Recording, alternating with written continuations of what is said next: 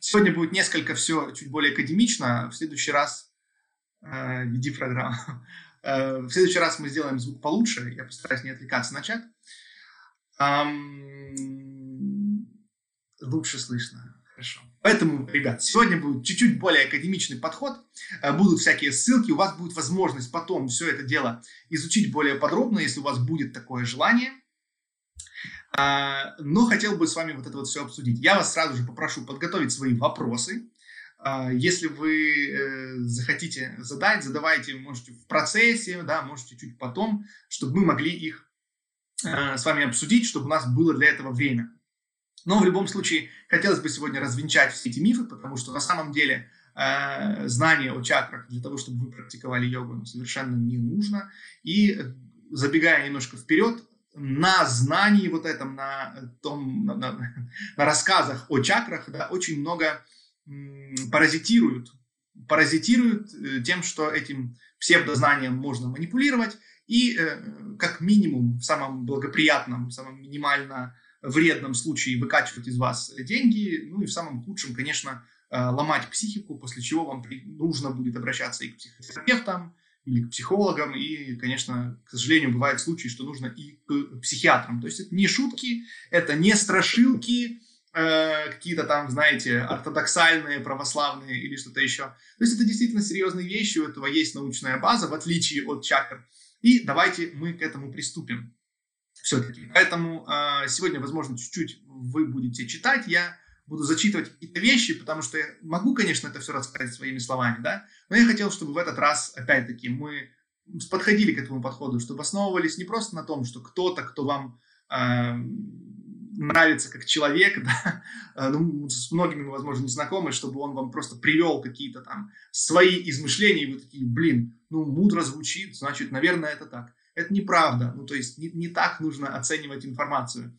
Должны быть... Э, должны быть ссылки на уважаемых в хорошем смысле людей, да, на академиков, на исследователей, на профессионалов в каком-то своем деле. И из этого собирается цельная картинка. Конечно же, есть собственный индивидуальный опыт, есть эксперимент, и всегда важно учитывать подобные вещи, всегда э, важно ставить это под сомнение и развивать в себе критическое мышление, то, о чем мы очень часто говорим. Поэтому начинаем бомбить чакры, начинаем бомбить чакры и начинаем э, разбираться. Я переключусь на демонстрацию э, моего экрана. Я думаю, вам должно быть все хорошо видно. Сейчас я еще проверю. Э, так, вроде вам все должно быть видно. И даже меня должно быть видно. Все, ребят, если что, я чат не вижу, поэтому э, звоните мне, если что-то будет, будет плохо. Я э, вкратце буквально подготовил презентацию. Я не мастер презентаций, но тем не менее хотел, чтобы вы это посмотрели. Мы будем с вами периодически переключаться. И вы должны и меня видеть, и все вместе. Итак, нет никаких чакр. Это наши с вами беседы о йоге номер два. Поехали. Смотрите, во-первых, хочу сказать, что вот дальше мы с вами будем, то, что мы будем с вами рассматривать, и то, что я уже говорил, что будут некоторые ссылки, Следующая небольшая а, история вот этого вот понятия чакры, она основана на э, источнике. Э, источником является Олаф Хаммер. Вы можете почитать, это шведский историк религии и профессор университета Южной Дании. Ниже представлена ссылка, собственно говоря, на книгу, откуда э, приведены некоторые цитаты, некоторые заключения. При необходимости, при желании изучить или сослаться. Вот тут есть ISBN, э, вы можете посмотреть. Поэтому Олаф Хаммер и на этом будут основываться, не на измышлениях каких-то странных, непонятных людей. То есть это достаточно уважаемый человек. Итак, начнем а, в какой-то степени сначала. Я не буду затягивать, поэтому мы быстро пробежимся, и потом, если у вас будут вопросы, э, мы на них ответим. Итак, я зачитаю, и мы это немножко обсудим. Самые ранние упоминания о чакрах в контексте именно духовных практик можно найти уже в поздних древнеиндийских трактатах, которые называются Упанишады. В частности, в Йога-Татва Упанишаде и Брахма Мандала Упанишаде. А также в некоторых Пуранах, а еще в Хиранда Самхите, Хатха Йога Прадипике, Шива Самхите, Шат Чакра Нирупане и Амрита Бинду Упанишаде. А основную роль в формировании концепции чакр и тесно связанной с ней концепции кундалини сыграли тантрические и йогические направления индуизма. Главным образом школы э, пащима, э, и Йогини Каула. Да. И смотрите, тут вот важный момент, на что я хотел бы обратить ваше внимание. Вам должно быть, да, видно текст, проверю. Чат видно. Э, эфирные вихри. Э, да, Александр, сейчас вот мы до этого всего дойдем. Сейчас мы, сейчас мы до этого дойдем. Смотрите, на что я хотел э, обратить, во-первых, ваше такое вот внимание. То есть по поводу упоминания о чакрах это действительно правда. То есть они упоминаются в изначальных, скажем так, древних текстах. Но опять-таки, прошу вас заметить, что они упомянуты именно в поздних текстах. Потому что вот в этом вот перечислении вы не найдете Э, столь известных и столь классических текстов для всего индуизма и для философии Индии, да, из которых берет, в принципе, начало йога, вы здесь не найдете Бхагавадгиты, к примеру. И действительно, в Бхагавадгите, к примеру, ни слова о чакрах.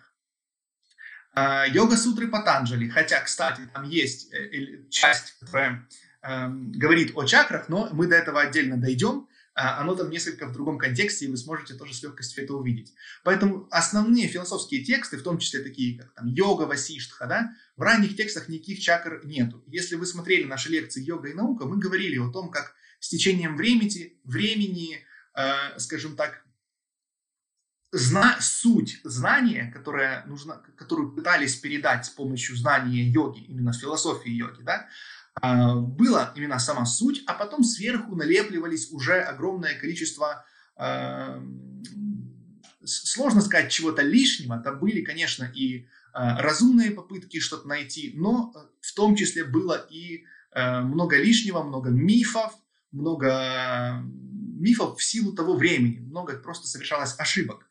Допустим, в той же Хатха-йога про Дипике, да, считается, что один из основных текстов по э, всех тех людей, которые занимаются асанами, которые практикуют именно как бы хатха-йогу, но сколько вы знаете йогов, которые э, делают там, скажем так, формат кечери мудры с подрезанием языка, к примеру, да? то есть подрезать свой язык, чтобы он вот туда вот к вам э, заходил прямо в глотку, и вы пили нектар э, сома, так называемый. Ну и там еще очень-очень-очень много всего. У этого всего, конечно же, Э, есть причина, и мы пойдем к этому дальше. Хочу сакцентировать ваше внимание о том, что вот а, наш доктор, профессор, простите, Олаф Хаммер, он делает акцент а, на том, что это действительно так, что понятие чакр, они тесно связаны с концепцией кундалини, которая появляется намного-намного позже. То есть изначально вы ее не найдете. По большому счету, для того знания, которое присутствует в философии йоги, да, для которого не нужно становиться никаким там, по большому счету, не индусом,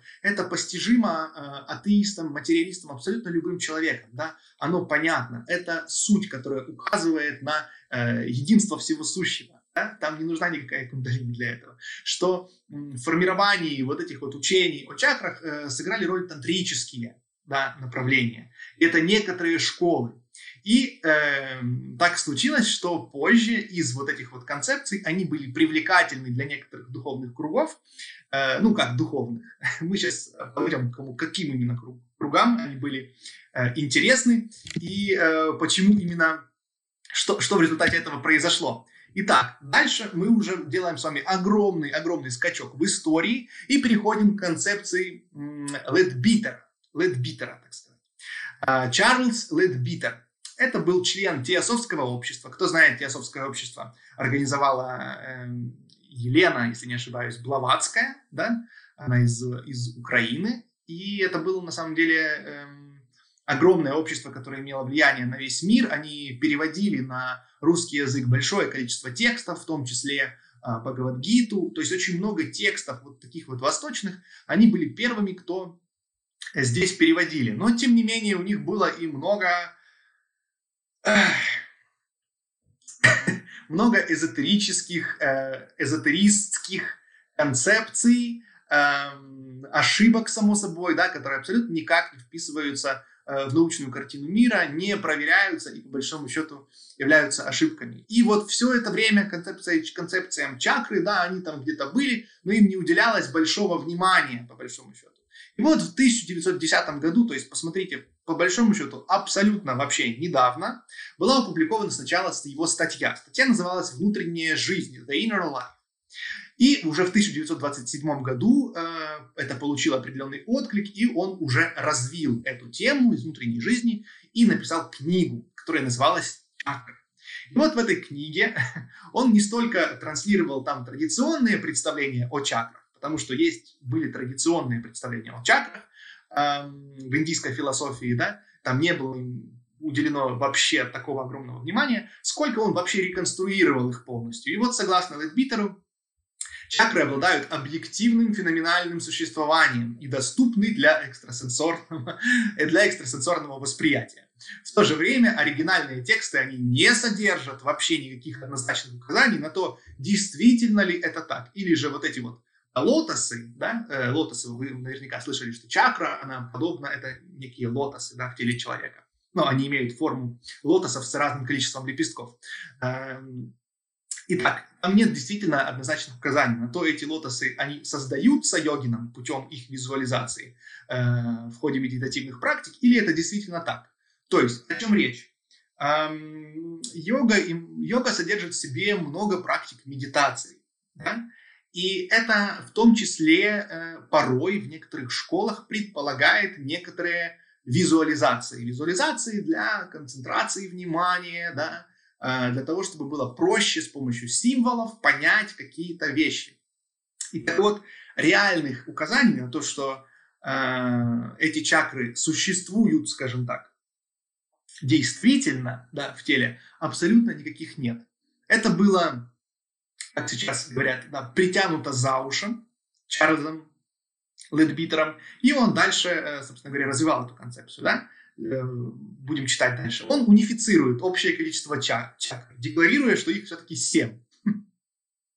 То есть вот вам человек, из которого пошло популярная вообще вот эта вот вся история о чакрах, а совсем не из Древней Индии. Хотя известные, описаны э, и тоже авторитетные системы, состоящие из шести чакр или другого числа лотосов. По мнению вот религиоведа, которого мы изначально приводили, да, Олафа Хаммера, Лэдбитер мог выбрать семерку, потому что э, в теософском обществе этой цифре придавали большое значение. А в шат э, чакра Нирупани было описано как раз семь центров. Ладхара, ну и дальше вы знаете, да? И э, что получается, что по большому счету это вот, знаете, такая фальсификация по большому счету. То есть это знания, которые полностью э, притянуты э, за уши, потому что человек был не непредвзятым исследователем, он был членом теософского общества, там придавали огромное значение числу 7. И он, знаете, когда человек, э, тоже одно из когнитивных искажений, он ищет подтверждение своей точки зрения. И вот, э, а, а, копаясь на самом деле в древних индийских текстах, и если основываться исключительно на них, то э, если вы знакомы с ними, если не знакомы, то знайте о том, что действительно любую точку зрения, абсолютно любую, можно притянуть за уши, опираясь на какой-то там из индийских текстов, которых огромнейшее количество. Поэтому очень важно по им понимать некоторую внутреннюю их иерархию, да, о том, для кого, для чего, когда они создавались, и все-таки всегда, да, как таки, так, такой вот протектор, защита, защитой будет научная точка зрения, да, э, научный скептицизм, ваше критическое мышление, которое позволит вам разбираться в этом огромном море э, информации, то есть понимать, на что это указывает, какая суть, какой вообще в этом э, смысл. Итак, мы с вами познакомились с концепцией Ледбитера. Вы еще не устали? Вот. У меня нас, видите, немножко академически все. Я посматриваю параллельно в чат, вроде как э, все в порядке. Давайте подойдем, с этим все понятно, да? Или вы коллекционируете вопросы, можете сразу же писать, и я э, потом на них отвечу. Подойдем уже к следующей концепции, которая м, больше описывает происходящее. Но, э, а, вот еще, мы не закончили про Литбитера все-таки. Ему принадлежит несколько оригинальных утверждений о чакрах, которые впоследствии были растиражированными писателями движения New Age. То есть вот он как раз попал, его книги э, взяло на себя движение New Age, которое смешивали все и вся, и они, конечно же, как они часто любят, любят делать и любят до сих пор, без указания какого-либо авторства, а, они их начинали рецитировать, и это приобрело статус аксиом. То есть вы можете открыть абсолютно любой эзотерический, йогический паблик сейчас или загуглить что-то, и вы обязательно просто, просто обязательно найдете информацию о том, что, конечно же, безусловно, чакры есть, это энергетические центры, у них есть э, связь там, с кучей-кучей всего, и, ну, вы дальше понимаете уже, это несложно найти, этой информации вот столько вот, но это, я об этом утверждаю, это фейк, иллюзия, эм, и, как у нас было написано в заставке, bullshit. И вот некоторые из них, не, некоторые из этих вот оригинальных утверждений, которых абсолютно нигде не существовало до тех пор, пока они в 1924, 1924 году, то есть там, да, сто лет назад всего лишь они были придуманы. И это именно правильное слово, они были придуманы. Чакры представляют собой, и вот, Александр, да, вы писали, вот это вот как раз утверждение, оно принадлежит нашему уважаемому Чарльзу Ледбитеру, которое он придумал в 1927 году. Чакры представляют собой воронкообразные водовороты, завихрение энергии в каждом из тонких тел человека. Тонкие тела – это вообще отдельная история. Да? Эфирном, астральном, ментальном и так далее. Чакры связывают вышеупомянутые тонкие тела с физическим телом и служат передатчиками космической жизненной силы, необходимой для здоровья и благополучия индивидуума. Из этого положения выросла популярная сегодня концепция балансировки и разблокирования чакр. То есть вот вам косвенный ответ, да, пока что не заходя далеко, э, откуда пришли все вот эти вот истории про э, завихрение, да, про тонкие тела, про то, что про связь этого всего с э, жизненной силой человека. И, конечно же, огромный источник бизнеса. Александр писал, да, что делают фотографии ауры, фотографии чакр, да, как, да, я когда-то даже себе такую делал, да, такую штуку, да, было дело. Как их разблокировать, что они могут быть заблокированы и все остальное. Какова проблематика этих... Давайте нет. Какова проблематика, почему, почему это проблема и почему об этом нужно говорить, почему я об этом говорю. А, я вам скажу об этом обязательно позже. Да? Хочу сейчас вот эту теоретическую базу пройти, и чтобы мы с вами смогли э, двигаться дальше. Э, и может заявить о том, что чакры не существует, это сильно. Да, я об этом заявляю, и я могу это доказать, скажем так. Да? Я просто, вы поймете сейчас просто, о чем я... Эм, дослушайте мысль. Да? Это громкое заявление, но я, я хочу вам его именно объяснить, чтобы вы его поняли. То есть не нужно мне верить в этом плане. Ни в коем случае не нужно. Я пытаюсь передать свою точку зрения. Если в результате дискуссии э, вы сможете мне объяснить, что нет, на самом деле я не прав, я всегда э, с радостью, скажем так, да, соглашусь и изменю свою точку зрения. Сейчас вот из того, что я исследовал, вот что я вижу. То есть вот эти вот вещи мы с вами посмотрели, да. Эм, давайте о всем поговорим позже. Движемся дальше. Итак, с Ледбитером мы закончили. Э, великий, так сказать, человек, великий э, выдумщик, который придумал современную концепцию чакр. То есть то, что мы с вами по большому счету сейчас все знаем о чакрах, это все было придумано этим человеком и позже растиражировано э, на этом. И сейчас делают достаточно, скажем так, большие деньги на манипуляциях с этими закрытыми, раскрытыми чакрами и с тем, что э, факт этого проверить нельзя. Ну, есть устройство какое-то, да, но э, устройство это мягко, мягко говоря, сомнительное. Поехали дальше. Уже ближе к интересному, скажем так, ближе к тому, о чем мы сегодня будем говорить. Еще одна концепция чакр, она не единственная, это концепция, так называемая концепция Вудрофа. Я выпью водички, я там много говорю. Эта книга тоже очень известная. В 1919 году издана книга, которая называется «Змеиная сила». Это объемный труд, труд о кундалини и о чакрах. Написал его сэр Джон Вудроф, более известный под псевдонимом Артур Авалон. И действительно, если вы сейчас будете искать эту книгу, вы найдете ее э, часто под авторством Артура Авалона, под псевдонимом.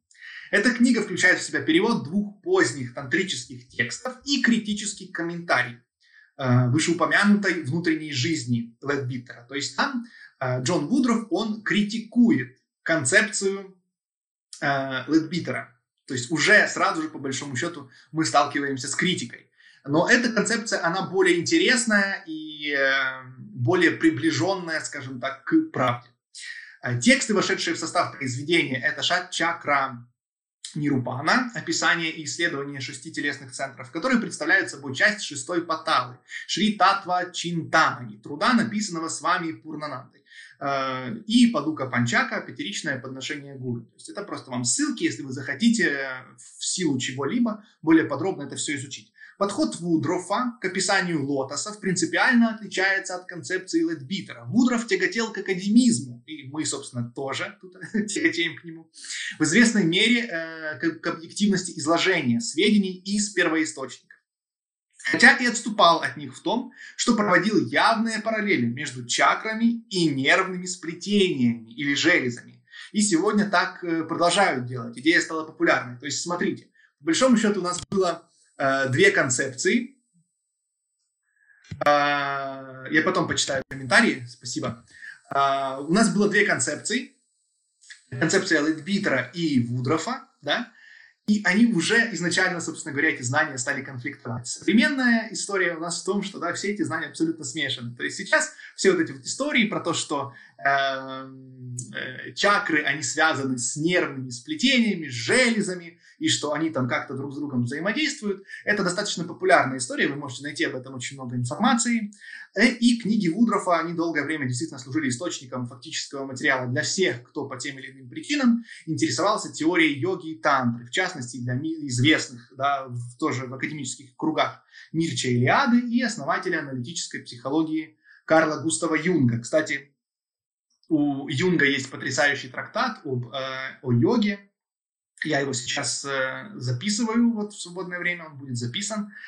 Сможете послушать на канале, а, собственно говоря, пожалуйста. Что бы я тут хотел подчеркнуть? Смотрите, а, что тут интересно, что Вудров, да, здесь, в чем его отличие? Он говорит уже о том, что, что эти чакры, это не является чем-то э, невидимым, чем-то неосязаемым. Он уже старается приблизить это к тому, что смотрите, а может быть, да, его предположение, то, о чем он, то, о чем он говорит, что они связаны с, с реально физически существующими э, нервными сплетениями в теле человека и с определенными железами, да, то есть там с э, щитовидной железой, да, и с другими там нервными сплетениями, которыми есть в центре. И это на самом деле э, достаточно интересная концепция, потому что э, учитывая то, что не было в первоисточниках, скажем так, да, упомянуто никаких чакр, а позже, особенно в таких трудах, как йога Прадипика, где, в принципе, очень много э, зачатков примитивной медицины, да, и это вот, э, это вот то, что я хотел, то, то, что я хотел сказать. Там достаточно много зачатков э, примитивной медицины, попыток э, как-то вылечить человека, как-то ему помочь, и э, там большой, большой акцент идет уже на работу с телом. И там уже появляются, конечно, чакры и все остальное. Эм, из моих наблюдений, скажем так, да, из моих выводов я могу сделать э, такое заключение, что э, сама вот эта вот концепция чакр, да, изначально это тоже было попыткой э, человечества на определенном этапе развития, потому что все эти тексты писали не боги, эти тексты писали вполне себе такие люди, и, конечно же, допускались, э, могли допускаться какие-то ошибки в силу какого-либо времени. Да? То есть э, там, скажем так, не говорится ни о никаких компьютерах в силу того, что было определенное время. И вот в силу того, что не было медицина развита настолько, насколько развита, э, использовался совершенно, скажем так, другой язык. Да? язык мог быть связан с какими-то там нервными центрами и со всем остальным. Э, попытки промывания кишечника, промывания желудка были описаны тоже достаточно примитивные. Разумным людям хватает мозгов не делать со своим телом того, тех рекомендаций, которые прописаны, скажем так, в некоторых да, древних текстах. Э, некоторые хотят делать, ну и, собственно говоря, имеют потом от этого определенные нехорошие, достаточно часто имеют нехорошие последствия. Поэтому здесь вот, да, Вудров, он подходит к тому, что это как-то связано с физическим телом, что все-таки это не полностью какая-то тонкая, э, Э, концепция, которую невозможно как-либо доказать, а можно как-то там либо почувствовать, да, или все остальное. Но давайте мы это оставим для вопросов и э, пойдем дальше. Что дальше происходит уже после этого времени? Уже после этого времени у нас начинается 60-х эпоха New Age, да, и по мере роста ко всем этим эзотерическим идеям на Западе и э, практикам в э, контркультурной среде Э, некоторые части учения теософов, в том числе их понимание чакр, интегрируются в развивающуюся идеологию движения New Age. И в 1977 году выходит книга Кристофера Хилса Nuclear Evolution, The Rainbow Body, в которой он представил свою систему взаимосвязи между семья, семью чакрами и семью спектральными цветами. То есть такая так называемая радужная модель. Да, она получила огромную известность, и э, приобрела статус как бы так называемой аксиомы. То есть о чем мы здесь говорим, да, что э, вот отношение чакр к какому-то конкретному цвету это тоже абсолютно новая, э, новая история. Ее не было никогда вообще. То есть она притянута в 77 году, она притянута за уши из ниоткуда совершенно. То есть вот у нее нет никакого основания, да, нет никакого основания считать, что это действительно так, даже что это хотя бы имело какое-то отношение к хотя бы каким-то древним текстам. То есть то, то значение, которое придается чакрам в э, изначальных текстах, оно совершенно другое, оно ну, чуть ли не противоположное тому значению, которое вкладывают современные э, преподаватели йоги, эзотерики и прочее, прочее, прочее. И в конце 80-х, э, да, и 90-х Чакры становятся одной из самых популярных тем. Да? Многие из э, слушателей, они родились э, примерно в, в это время где-то в моей, в моей аудитории. И самых популярных тем для эзотерических спекуляций и постепенно выводятся как из теософического, так и традиционного тантрического контекста. Во многом превращаясь в штамп литературного жанра, ну, помоги себе сам, да, прокачай себе чакру какую-то там. Э, вы можете в Ютубе найти видео о том, как э, музыка для активации чакр, да, там какая-то частота для того, чтобы прокачать какую-то чакру, ну и прочее, э, прочий бред. И в ярлыки для обозначения различных видов жизненного опыта. Набор поименованных совокупностей, личностных качеств, эмоций. Человек, вот он такой анахатный человек, а этот человек, он сидит на муладхаре, знаете, вот эти вот, есть все вот эти вот фразы. Эм, но в них есть рациональное зерно. Я сейчас скажу, какое. Но и есть другая сторона этой медали эмоций, причин психологических проблем и болезней. То почему у тебя проблемы с щитовидной железой? Потому что проблема у тебя с горловой чакрой. Да? Нужно чакру твою лечить, и тогда все остальное вылечится. А также понятий, пришедших из совершенно разных культур и учений, исторически никак не связанных между собой. То есть действительно современная эзотерика и современная часто, современная так называемая йога, она всасывает, впитывает в себя такое количество то есть так, так, такое огроменное количество э, всего, ой, ну, там много всего написали, я ничего не успею прочитать. Она впитывает в себя такое огромное э, количество всего, э, что уже непонятно, кто, откуда, скажем так, да, растут ноги. Это такой салат из, э, салат из всего, абсолютно из всего, и проследить связи какие-то, проследить какую-то логику нет совершенно никакой э, возможности. У нас сейчас еще будет э, продолжение по ссылкам, мы уже, при, уже прибегнем непосредственно к академическим, э, к академическим исследованиям, да, к психологам уже и к психиатрам. Основная мысль, которая в этом блоке я хотел донести до вас, что современная концепция чакр это современно выдуманная история, притянутая совершенно за уши. Но эм, что здесь можно сказать? Можно ведь сказать, что слушай, но действительно ведь эти центры, если эти центры связаны с органами внутренними, да, и эти рекомендации, допустим, они тоже будут как-то связаны с Э, реальными показаниями по, по лечению каких-то там органов, да, или всего остального, то казалось бы, что в этом плохого? Ну, связаны они, да, связаны. Э, мы называем щитовидная железа, а они там говорят горловая чакра. Ну, безобидная концепция, казалось бы, да. Что тут, ну, что тут такого? В чем проблема в таком случае с чакрами? Что ты к ним-то пристал? Зачем ты утверждаешь, что их нет? Вообще, с чего вдруг, да? Из множества к единому. Еще не читал ваши э, комментарии, но прочитаю. Просто слишком много, и я отвлекусь и э, потом, вот в конце я закончу и обязательно на все эти вопросы отвечу. И смотрите, вот какая история. Проблема-то как раз-таки заключается в том, что если мы с вами щитовидную железу, мы с вами можем прийти в медицинский кабинет и реально ее э, увидеть. Мы можем сдать гормоны щитовидной железы и понять, что там какой-то непорядок, да, что что-то там действительно нарушено. Анализ крови, э, можем глотнуть зонд и посмотреть, что у нас там в желудке. Вы понимаете, да? Медицина это, э, медицина это наука, она доказательная, она не терпит эм, предположений, да, там нету видящих, которые, вот ты приходишь к доктору, он такой на тебя смотрит и говорит, я вижу, что у тебя там э, какая-то какая болезнь. Конечно, есть очевидная болезнь, но вы понимаете, о чем я говорю. В случае с экспертами, экспертами в области чакр, такое вы можете встретить часто, когда какой-то очень просветленный учитель или очень э, духовно прокачанный, обладающий паранормальным видением, которое тоже никак совершенно нельзя доказать, он э, вам может утверждать, что у вас какая-то проблема с чакрой, с какой-то, да, он может проанализировать это и вам сказать. И, собственно говоря, из-за того, что это знание невозможно никак проверить, вы становитесь абсолютно легкой грубо говоря, но, к сожалению, это правда, жертвой для абсолютно любых манипуляций.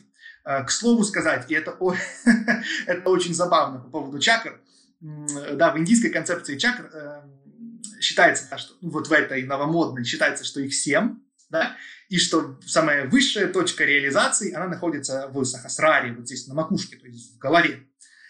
А, и что очень забавно, что, допустим, в очень родственной, в похожей, в буддийской концепции, да, а, говорится, что высшая чакра находится не в голове, а в районе, там, по-моему, сердца или вообще в животе, или там где-то в копчике. То есть совершенно все наоборот.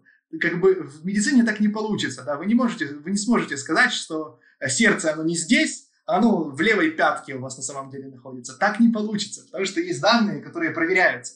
Во всем же остальном э, возможны иллюзии, огромное количество разных толкований, и выходит похожая история, как с астрологией. Вы возьмете два э, гороскопа, и у вас будет в один, на одну и ту же дату просто абсолютно разные там, предсказания. То есть это лженаука, она не работает. Это было, стоит вы, выказать дань уважения, это было хорошим началом, хорошим зарождением примитивной науки о теле человека. Да? То есть исследования люди пытались понять, действительно в человеке есть какие-то центры, как-то они связаны с психосоматикой. Допустим, если человек злится, часто испытывает раздражение, у него что-то там, э, да, так бывает, с желудком проблемы начинаются, э, там гастриты, язвы и прочее, прочее. Но это не имеет никакого отношения к чакрам. Сейчас мы знаем, что есть реальные, понятные процессы. Почему э, злость, раздражительность, стресс – каким образом гормоны да, стресса, они воздействуют на э, состояние, допустим, желудка, каким образом человек зарабатывает язву, гастрит и все остальное.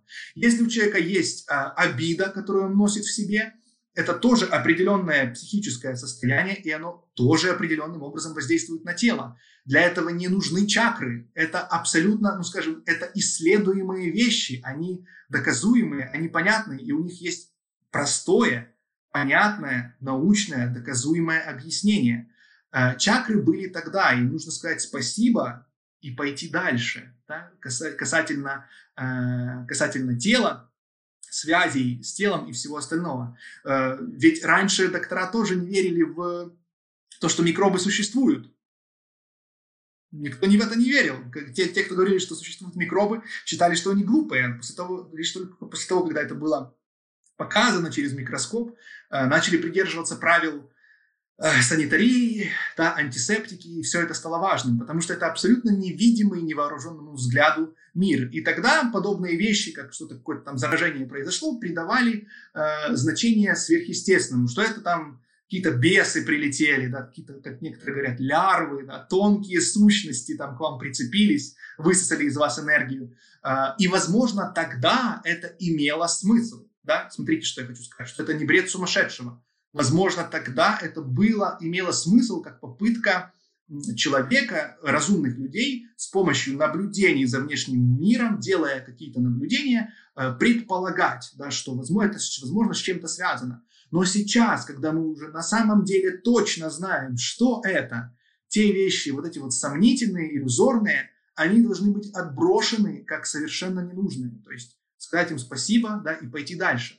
И что очень важно, что я хочу сказать, что от этого отбрасывания знание о йоге, о смысле йоги, о сути йоги никак не пострадает, потому что знание о э, своей сущности, знание о то знание, на, что, на которое указывает йога, оно не имеет ничего общего с чакрами. Совершенно. Они там, по большому счету, есть, нету их. Как говорится, один хрен. Оно не имеет никакого значения. Но давайте пойдем дальше. И я покажу вам следующее заключение очень умных и уважаемых людей. Итак, здесь я привел две цитаты из э, двух, что у нас тут, одна диссертация, да, да, из двух, из двух диссертаций. Я прикрепил ссылки с открытого сайта, где можно эту диссертацию почитать, можно ее купить, вот количество страниц, кто автор диссертации, да, кто его, как она называется, ну, собственно говоря, все источники для того, чтобы вы, чтобы вы смогли это изучить. Кому нужны будут ссылки, я пришлю, потому что я там дальше не успел некоторые прикрепить, их было прям слишком много, но а, кто интересуется, для кого это может быть важно, кто, возможно, вот я знаю, что в моей аудитории много людей тоже с научным складом ума, и поэтому, если вам пригодится, я обязательно вам э, пришлю эти ссылки, но вы сами сможете исследовать. Итак, к чему мы пришли? История с чакрами очень популярна в современном мире. Можете открыть любой паблик ВКонтакте, в Фейсбуке, который так, так или иначе связан с йогой. И вы там обязательно найдете, обязательно что-то найдете про чакры. Это как само собой разумеющееся сейчас, да, понимается, так же, как память воды. Хотя память воды – это тоже уже давно разоблаченный фейк. А, сам этот фильм, да, и вся эта история, это все была ну, подделка, экранизация. Но, тем не менее, э, средства массовой информации, они продолжают распространять эти э, э, фейковые истории, да. Так вот, к чему это приводит? Это данные, это заключение из вот этих вот двух научных диссертаций докторов медицинских, одного доктора медицинских наук и одного кандидата. Хотя, может быть, он уже, это было в 2006, может быть, он уже и доктор. Итак, цитирую. «Широкая популяризация со стороны СМИ деятельности представителей оккультизма и парапсихологии, соответствующих представлений, астрология, колдовство, порча с глаз, экстрасенсорное восприятие и биоэнергетика способствуют формированию магического мышления и создает благоприятную почву для деятельности деструктивных религиозных сект и приводит к росту психических расстройств с религиозно-мистическими переживаниями. И смотрите, что важно, то есть э, вот это знание о чакрах, оно очень часто очень претензиоз, претензи, претенциозное, претенциозно, простите. А, то есть говорится о том, что эти чакры там чуть ли на все влияют. Я знаю, есть одни э, некоторые федерации йоги, да, которые на этом знании о чакрах манипулируют людьми э, ну, просто колоссальным образом, да, и тоже притягивая за уши цитаты из э, санскритских текстов, да, на секундочку. А, чакры вы не сможете увидеть никак иначе, как только каким-то неким подобием экстрасенсорного восприятия. И поэтому, когда вся эта история, она навязывается, она идет в обществе, вот что чакры есть. А почему они есть? Ну, потому что кто-то там сказал, вы их видели, вот есть аппарат, да, есть, как они там говорят, вот есть аппарат, он видит чакры, там, показывает. Но это, это же аппарат, это же есть вообще отдельные работы по поводу этих аппаратов. Он, это, это, это тоже фейк, там, иллюзия на самом деле. Это просто машинка, которая была создана когда-то в Штатах для обычного зарабатывания денег на, на всем этом. Это абсолютно вы можете изучить, это любого инженера попросить расковырять эту штуку, посмотреть, что у нее внутри. Как бы не видит она вашу ни ауру, ни чакру, ничего. Это, ну, это фейк, ребята, уже взрослые люди. Но я хотел бы затронуть эту вещь, все-таки об этом поговорить, потому что у меня есть небольшая, но есть надежда, что, может быть, здесь на стриме есть люди, которые все еще верят в чакры, и, и у меня получится хотя бы зародить в вашем сердце хотя бы маленькое, вот такое, может, крошечное, вот малюсенькое семечко сомнения, э, которое, как я надеюсь, сможет вырасти и дать свои плоды. А плоды будут хорошими, потому что они разобьют в вас критическое мышление. С помощью критического мышления. Э, оно нужно не само по себе, а оно, опять-таки, нужно для тех же целей йоги, потому что Я абсолютно уверен, что вы не мож, никто не может практиковать йогу, не обладая критическим мышлением. Потому что все вот эти вот а, продукты магического мышления, да, они рождают еще, лишь еще большее количество иллюзий. А цель йоги в том, чтобы избавиться от иллюзий. А, поэтому тут у нас есть такая вот, такое вот заключение. Кто-то уже что-то написал и что-то удалил. Ребята, не стесняйтесь, пишите, если не согласны, вообще без проблем, обсудим. Смотрите, и это очень важно. Я хочу сконцентрировать ваше внимание на вот этой вот штуке, на магическом мышлении, потому что магическое мышление – это не просто красивая формулировка, да? магическое мышление. Эм, это проблема. И это проблема современного общества, которая поднимается в научных кругах. Конечно, научные круги, возможно, многим из нас неизвестны, но лишь по той причине, что мы больше интересуемся лентой э, ВКонтакте, в Фейсбуке, э, мнениями, просто ли, оценочными э, мнениями каких-то непонятных людей, вместо того, чтобы желать, как говорится, да, ведь все люди, которые Обычно люди, которые верят в чакры, они говорят о том, что они стремятся познать истину. Ну, тогда, если мы стремимся познать истину, истину, то мы должны обладать достаточной смелостью, чтобы сомневаться, задавать прежде всего самому себе неудобные вопросы и переоценивать какие-то вещи, потому что если интересуют, потому что некоторые, на самом деле большинству людей, как говорится, нахрен не нужна никакая истина, им нужна просто стройная, приятная теория для существования, нужен, э, как писал классик, опиум, да, который обезболит от этого существования. Поэтому, если у человека есть желание избавиться от боли, то различное магическое мышление ему в этом в какой-то степени может помочь. Хотя есть лучшие методы, более эффективные. Да? Поэтому нужно понять, если вы, если вы утверждаете, что вы стремитесь к истине, а уверены ли вы, что вы стремитесь именно к истине, и что вы вообще называете истиной. Так вот, магическое мышление – это реальная проблема. Почему? Потому что у этого магического мышления есть абсолютно скажем так, более точное научное описание. Это магифренический синдром или магифрения. То есть это выделяемое некоторыми исследователями расстройство адаптации, при котором в мышлении начинают преобладать идеи и представления магического содержания, противоречащие научным представлениям. А, здесь очень много ссылок. Я, к сожалению, не успел их прикрепить. Если вам будут нужны, э, я пришлю. В основном это работы э, уважаемых уже ставших классиками психиатров, да, э, психотерапевтов в том числе. То есть вот каждое это является выдержкой. Возможно, стоит уточнить, что такое магическое мышление. Да? Это вера в то, что с помощью каких-то воздействий, как, да, вот классически говорят, танцы с бубнами, да, что с помощью танца с бубнами вы можете э, вызвать дождь. Это классический пример магического мышления.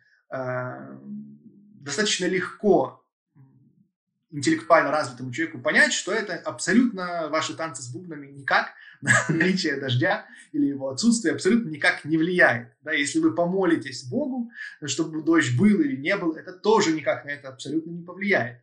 А, можете проверить, как говорится. То есть Вселенная, она не подчиняется вашим индивидуальным хотелкам. И это своего рода, знаете, одно из крайних таких детских проявлений эгоизма, когда человек считает, что Э, по какой-то причине вся Вселенная, все процессы должны подчиняться э, его каким-то крошечным, ничтожным решениям. То есть человек явно не понимает, как устроена Вселенная, как все работает, хотя бы как работает планета, в конце концов, да, и ну, многие-многие другие процессы. Так называемая вера в волшебство. Так вот, и вот это вот магическое мышление, оно начинает преобладать благодаря чему? Благодаря популяризации, популяризации в СМИ, в СМИ. Люди верят там, э, начинают верить в чакры, а за чакрами тянутся еще огромное количество всего остального на них паразитирующих понятий. Да, уже появляются. Если вы верите в чакры, то вам можно уже потом рассказать о том, что у вас какая-то чакра открыта или закрыта, и что вам нужно на какой-то семинар или какой-то саунд-хилинг, где вам какую-то чакру раскроют. Так вот, читаем дальше. Да. По мнению российских исследователей э, магифрения является массовым явлением и широко распространена в обществе. Действительно, это выдержки из трудов. И если вы ну, оглянетесь вокруг себя, вы убедитесь, что это тоже правда. Э, выражались сомнения в правомерности выделения синдрома на основании, ну, это я просто уже оставил, ну, потому что это важно оставить для тех, кому э, важна точность, да, на основании содержания болезненных идей, а не клиника психопатологических признаков. Однако в социальной психиатрии выделение такого понятия полезно, так как имеются важные общие закономерности возникновения развития и распространения магифрении. Высказывались также оценки, что пандемия оккультизма наносит существенный ущерб обществу и что предупреждение массовой магифренизации населения является одной из важных задач охраны общественного здоровья. Казалось бы, есть чакры или нет? Чакр нет. Зачем СМИ это пропагандировать? Сейчас расскажу. Смотрите, то есть в чем, в чем фишка? пандемия оккультизма, она действительно в какой-то степени присутствует. То есть люди э, так или иначе ну, используют какие-то совершенно нерациональные вещи, верят в совершенно нерациональные вещи. И казалось бы, да, ну вот верит человек в чакры, ну да, пусть верит. Ну, ну ничего страшного от этого нету, правда? И в какой-то степени, безусловно, такая точка зрения заслуживает уважения, ну как, заслуживает внимания, да, уважения. Э, действительно, если для человека это ну, просто является чем-то абсолютно безобидным, не чем-то, на чем он основывает свои жизненные решения, то э, может показаться, что это действительно является какая-то безобидная штука. Но тут есть всегда риски. Я уже говорил о риске и глубокому, глубочайшему сожалению, таких примеров достаточно много, их хватает, когда человек, допустим, он чем-то заболевает его тело, да, и, эм, допустим, да, особенно это вот такая история в постсоветском пространстве, где наука, медицина, наука, медицина и медицинская практика и некоторые медики, они как будто существуют в разных мирах. Да, к глубокому сожалению. Они как будто существуют в, э, они как будто существуют в разных мирах. То есть э, человек обращается к медикам, и вы наверняка слышали эту фразу, да, одно лечишь, другое там бывает, что калечишь. И некомпетентные медики, они прописывают там всем подряд антибиотики там и прочее, прочее, прочее. То есть они являются некомпетентными э, представителями медицины. И э, обычный человек, он часто делает вывод, что значит вся, вся медицина такая. Значит, цель медицины э, заработать на мне, да, как там говорят, что это фармкомпания и действительно фармацевтический бизнес – это невероятных объемов бизнес, и действительно там, да, мы это не отрицаем, там есть проблемы, есть препараты, которые там нерабочие, э, но которые все равно выпускают для того, чтобы сделать деньги на этом. Это очень все цинично. И действительно много проблем, которые присутствуют внутри медицины, э, именно связанными с человеческим фактором. Но, и это очень важно понимать, что с наукой медицинской все в порядке. Она э, она работает, скажем так, да, и это важнейший показатель. Возможно, тут как, как знаете, как говорится, как с демократией, что, да, это ужасная вещь, но ничего лучше у нас нету.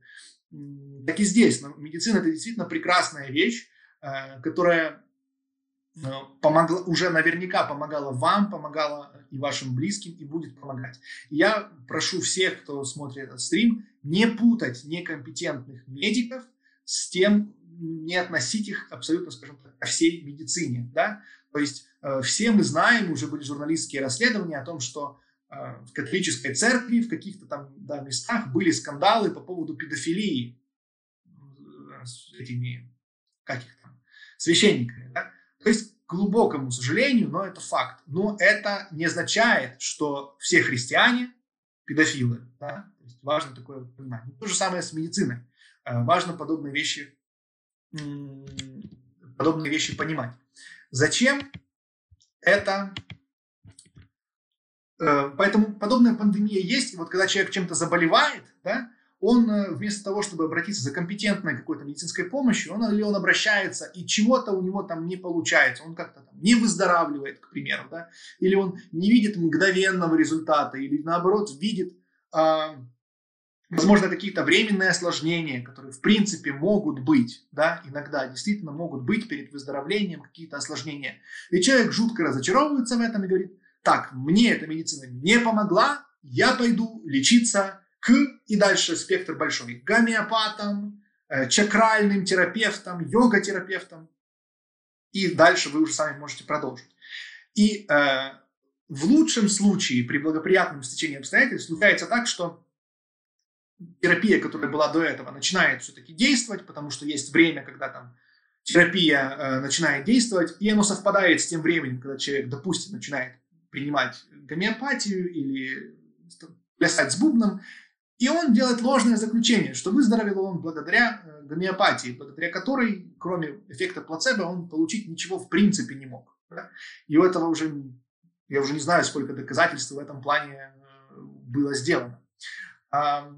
И да, эту, эту штуку можно продолжать. Но мы видим и ситуации, которые происходили с такими личностями известными, да, как Стив Джобс, когда у них было вполне реальное заболевание, это был рак, и вместо того, чтобы в какое-то в нужное время да, обратиться за квалифицированной научной медицинской помощью, человек лечился травками, возможно, включал э, мантры исцеляющие, да, и прочее, прочее, прочее, прочее остальное. В результате чего, вот в результате когда человек медлит, да, он с точки зрения здоровья физического тела, он может запустить болезнь. И это не смешно. Это совершенно не смешно. Таких примеров э, было уже масса. Просто тут, знаете, есть вот этот вот тоже и популярное когнитивное искажение,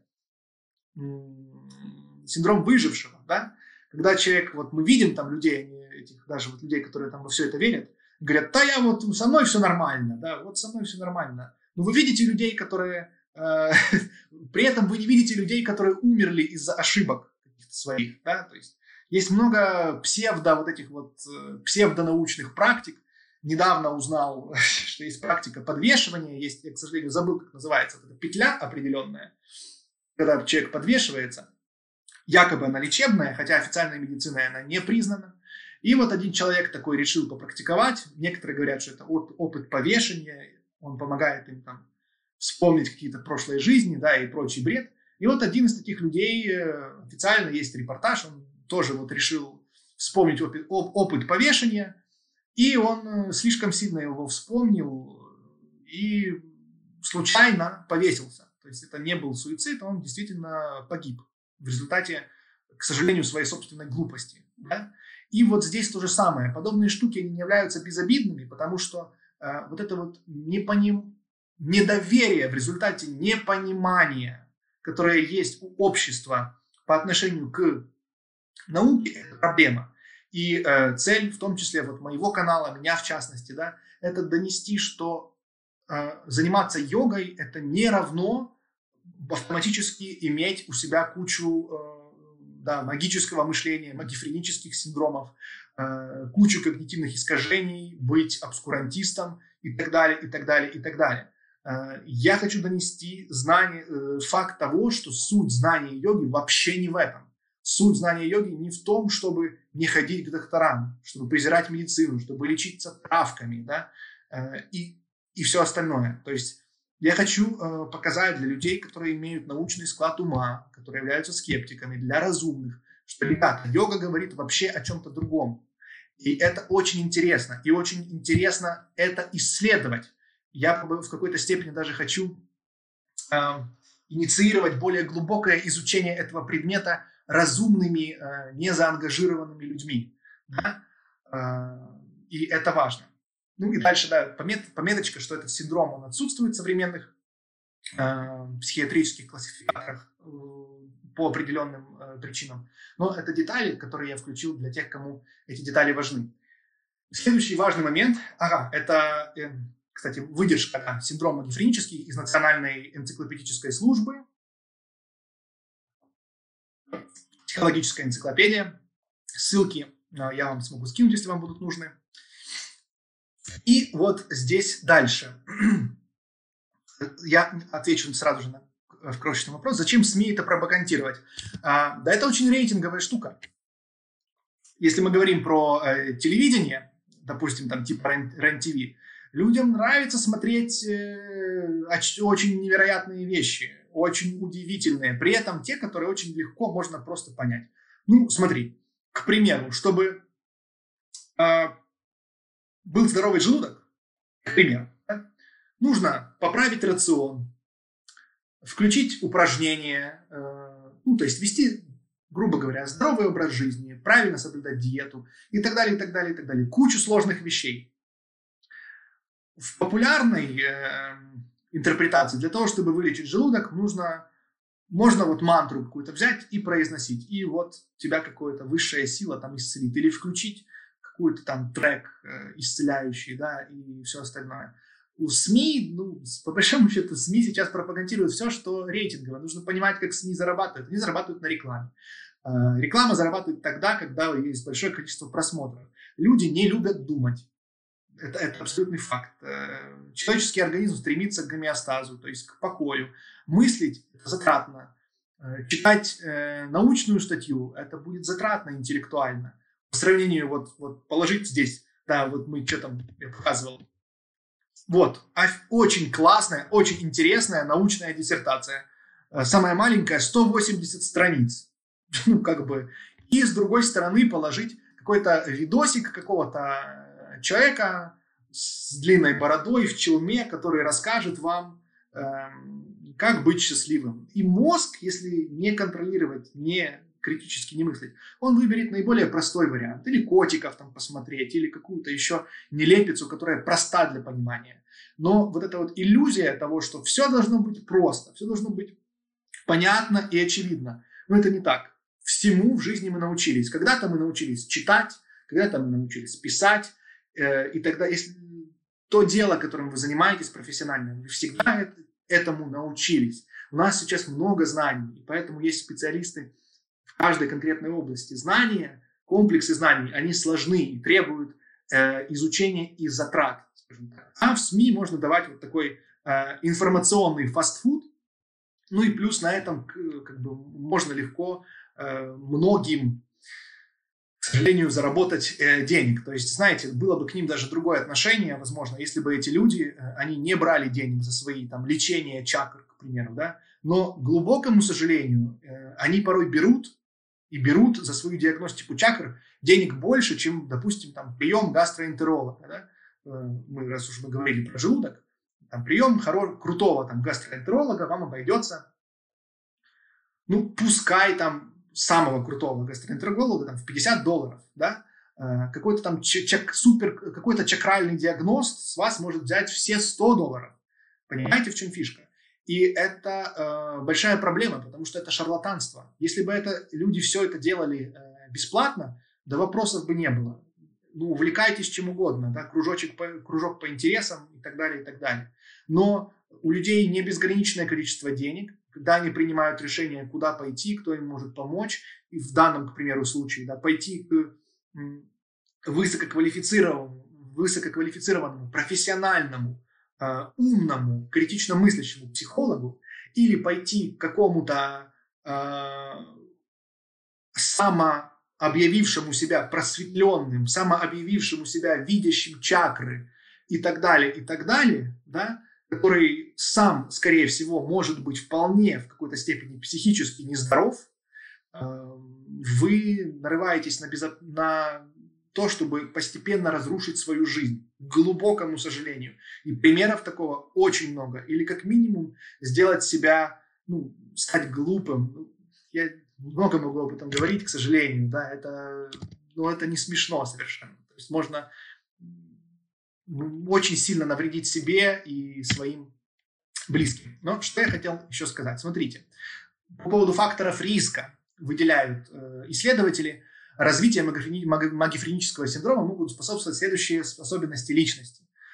И вот факторы риска. Полученное в детстве авторитарное воспитание, низкая самооценка, гипертрофированная потребность самоутверждения, ограниченные способности к анализу и самоанализу, преобладание невротических механизмов психологической защиты с ригидной гиперкомпенсацией и фиксацией на одной идее, зависимые истерические и тревожные акцентуации личности и низкий уровень интеллекта.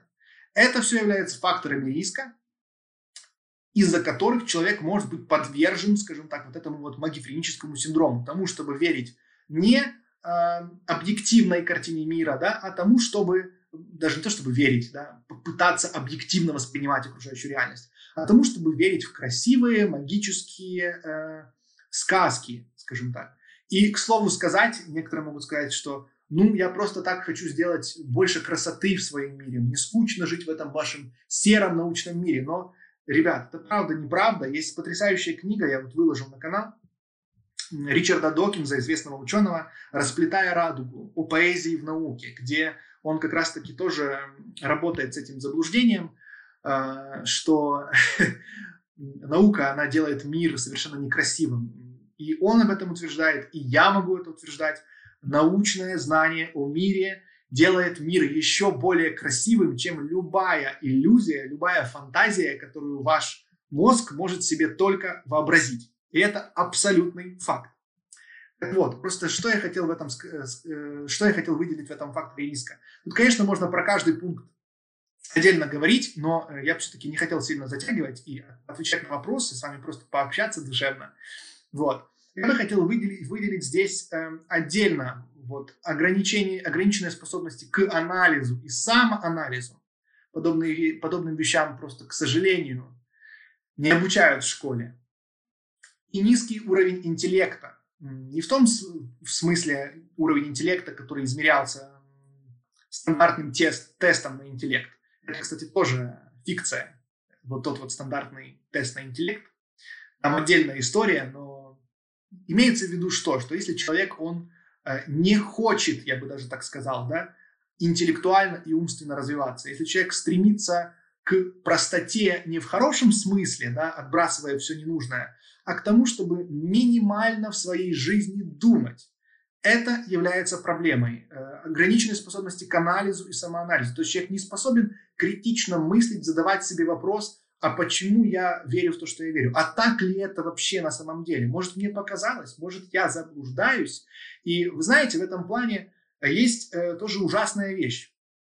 Вы можете загуглить об этом по поводу критики. Вот на Ютубе просто там, критика, к примеру, там я пытался искать вот по критике. Критика это хорошо, к примеру. Может быть, мы следующий эфир так и назовем. Да? Критикуй. Критика это хорошо. Вот в этом же сообществе, да и вообще, наверное, в обществе, в большинстве своем, да, есть такая тоже иллюзия, что критиковать это плохо. Это прям отвратительно. Чуть ли не ты там э, деградируешь, когда ты критикуешь. Но люди, наверное, даже не наверное, точно не понимают смысл э, слова критика. Критика это не, это не осуждение. Это два разных слова, совершенно разные. То есть люди называют критикой осуждение.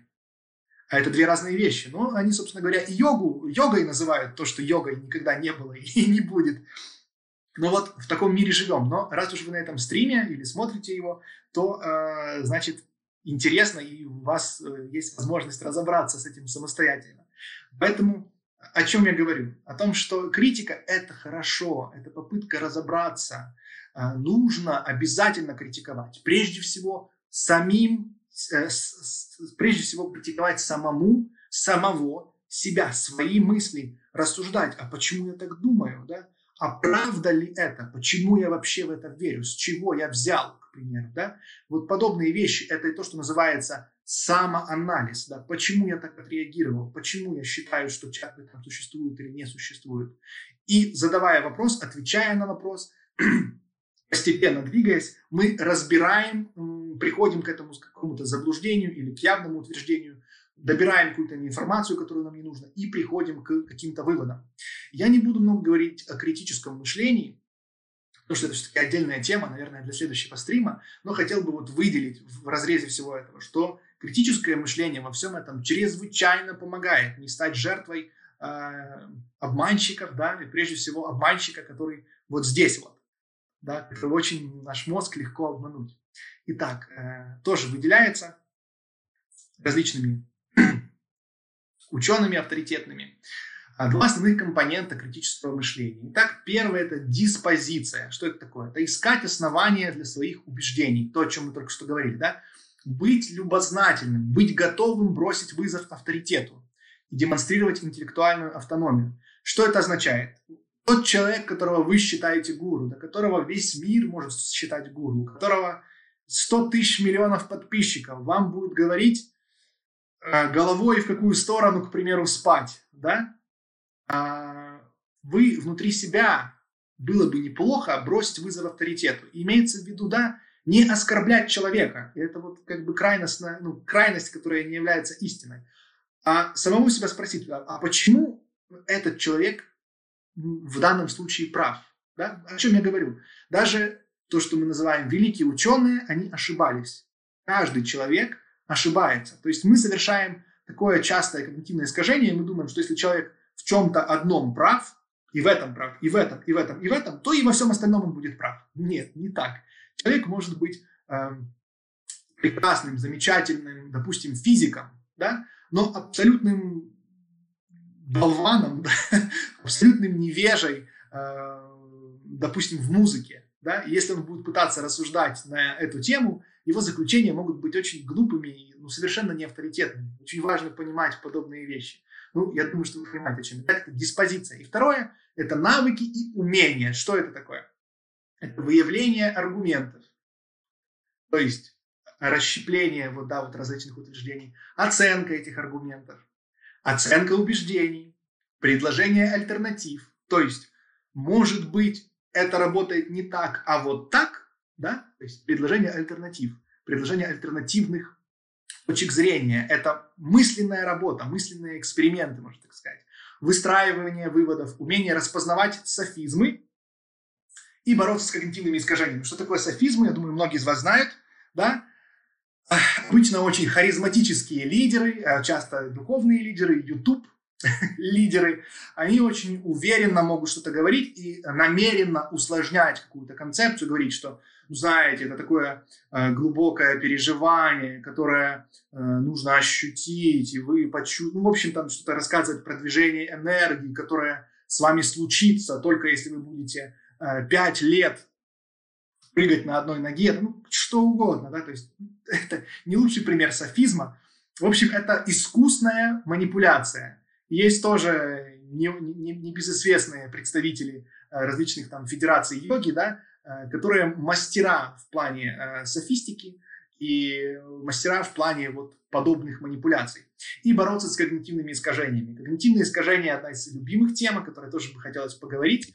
И есть вот такая вам в помощь карта, да, те, кто подписан в Телеграме, я уже ее сбрасывал. Это карта когнитивных искажений. Она поделена на несколько основных категорий. Здесь вы ничего не рассмотрите, не пытайтесь. Я просто ее э, здесь приложил к тому, что вы ее можете скачать в крутом качестве, в классном качестве.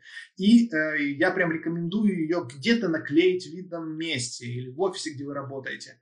Это очень классная штука. Она поможет вам, по большому счету, э, да, это можно назвать ее э, в йогической терминологии это антимайя, да? антииллюзия. То есть э, работа с когнитивными искажениями – это работа как раз-таки с иллюзиями и приход к тому, а что же есть на самом деле, то, с чем работает в том числе йога, да? Э, приход к чистому сознанию, заключение этого чистого сознания. Я вас хочу вдохновить, чтобы вы смогли эту статью скачать, точнее, скачать эту картинку. Там же в Телеграме у меня есть ссылки, э, кто не знает, где Telegram, он есть в описании э, канала YouTube. Там, ну вот наверху, в общем, оно где-то есть. Вы сможете посмотреть. Все, наконец-то я к вам вернулся уже э, в полноразмерном формате. Привет всем! Вы сможете посмотреть, скачать, я вам очень рекомендую. Эта штука вам очень сильно поможет в плане разбора всех этих иллюзий, чакр и не только чакр и всего остального. Ребят, в принципе, у меня уже э, основная вот эта вот история, основную историю я закончил, да, основное повествование. Дальше я готов отвечать на ваши вопросы. Э, может быть, что-то забыл сказать, сейчас обязательно скажу. Пишите, пожалуйста. Я смотрю, мне тут уже кто-то прям из множества к единому много чего написал. Я с радостью сейчас почитаю. Э, напишите, как вам, какие мысли, есть ли вопросы. Я с радостью сейчас на это отвечу. Удалось ли объяснить, э, почему чакры не существуют? Или тема не до конца раскрыта, возможно, э, какую-то вещь, которая для меня является самой очевидной, я не затронул, а вам, допустим, было бы важно ее, к примеру, услышать, и я бы ее проговорил. Так, читаю комментарии, которые здесь есть. Александр э, Да, Александру я уже ответил про эти самые, про чакры, эфирные вихри в тонком теле. Это уже есть. Хорошо, дальше. Э, Даниэл, я, конечно, не гуру, но заявить о том, что чакры не существуют, это сильно. Да. То, о чем вы говорите, не имеет под собой никакого основания, так как у вас нет собственного опыта чувствования чакр и тонких тел. Э, есть уже что ответить, но я дочитаю до конца. Все-таки вы тут много чистых. Пока вы просто говорите. И такие вещи нельзя передать словами. Говорю вам по э, праву человека, у которого активированы две чакры. Угу. На самом деле спорить не имею желания, так как этот вопрос находится вне поля ума. Это территория чувствования энергии. Это сугубо индивидуальный опыт практикующего. Даниэл, ваша ошибка в том, что вы пытаетесь понять опыт э, других людей через книги, интеллект. Но я вас уверяю, это невозможно, пока вы сами не продвинетесь в духовных практиках. Спасибо. А, из множества к единому. Если вы тут, дайте знать, просто чтобы мне хотелось бы с вами а, ну, именно к вам ответить. Я с радостью, конечно же, отвечу. Смотрите, давайте сначала. А, вы утверждаете, вот, да, что это не имеет никакого основания. Основание имеет рациональное, но вы я понимаю, о чем вы говорите. Вы говорите, что у вас нету собственного опыта, опыта чувствования чакры тонких тел. Смотрите, я, э, как бы так сказать, практикую йогу уже более 15 лет. Даже не то, чтобы практикую, учусь, пытаюсь, копаюсь в этой теме. Да, вот так будет корректнее сказать. И то, что вы называете чувствованием чакр и тонких тел, у меня есть и было. То есть вот э, все истории про выход из тела, про видение э, тонких сущностей, про видение и чувствование э, чакр, про чувствование электричества, ну как будто энергии, текущей в руках, по голове, по телу, внутри рта, по всему вот этому, чувство поднимания энергии по позвоночнику. У меня были все эти опыты. То есть э, я не пытаюсь судить исключительно рационально. И это то, что я вам пытаюсь передать в плане вот этих всех переживаний, они у меня были, но следите, как говорится, за руками. А, очень важный момент. Вы говорите, у вас активированы две чакры. Я не буду с вами в этом плане спорить, конечно, а, и вы не имеете желания спорить. Это индивидуальный опыт практикующего. Смотрите, а, в чем здесь фишка. В чем здесь, в чем здесь, в чем, в чем здесь э, ошибка? Да? В чем здесь ошибка? Несмотря на то, что весь этот опыт переживания есть у меня, я прекрасно отдаю себе отчет, что это вполне может быть иллюзией и самовнушением. Э, вызвать те чувства, о которых я говорил, о которых вы говорили, не составляет никакого труда. Их можно вызвать в лабораторных условиях. Я вам рекомендую, вам будет любопытно ознакомиться. Уже есть множество экспериментов, которые проводили к, с подключением э, различных электронов к различным частям мозга и стимулируя определенные э, зоны коры головного мозга в теле абсолютно любого человека можно вызвать э, очень глубокие религиозные переживания. По большому счету, то, о чем вы говорите, э, то, о чем я говорил, да, это так называемый мистический опыт эзотерический, как угодно. А, его можно вызвать, воздействуя на мозг. О чем я говорю? А, вот вы думаете просто о том, что а, духовность да, и вот эти вот чакры – это что-то неосязаемое, что это про область чувствования. Я же утверждаю, что область чувствования – это еще одна иллюзия. Точно такая же, как если бы мы говорили, да, что я верю только в то, что я могу увидеть своими глазами. Это глупо, потому что мы не все можем увидеть своими глазами. Тихоходок, к примеру, мы не можем увидеть своими глазами. Микробов мы не можем увидеть своими глазами. Но есть огромное количество когнитивных искажений, есть огромное количество иллюзий. И вот а, вы э, сказали мне, в чем моя проблема, я вам скажу, в чем, на мой взгляд, а, ваша ошибка.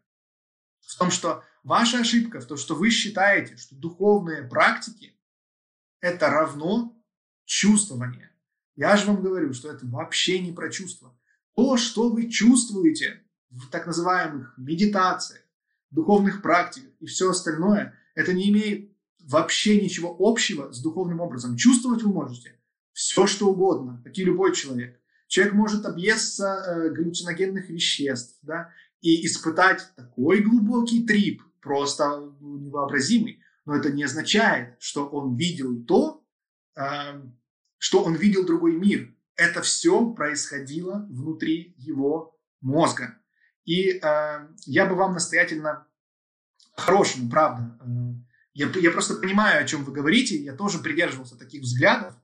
Э, это не индивидуальный опыт практикующего, э, это опыт познания, это опыт сознания. И вот как раз-таки э, я бы вам по-дружески советовал заглянуть чуть-чуть дальше опыта чувствования, перестать как раз-таки вот основываться на чувствах, потому что это ошибка.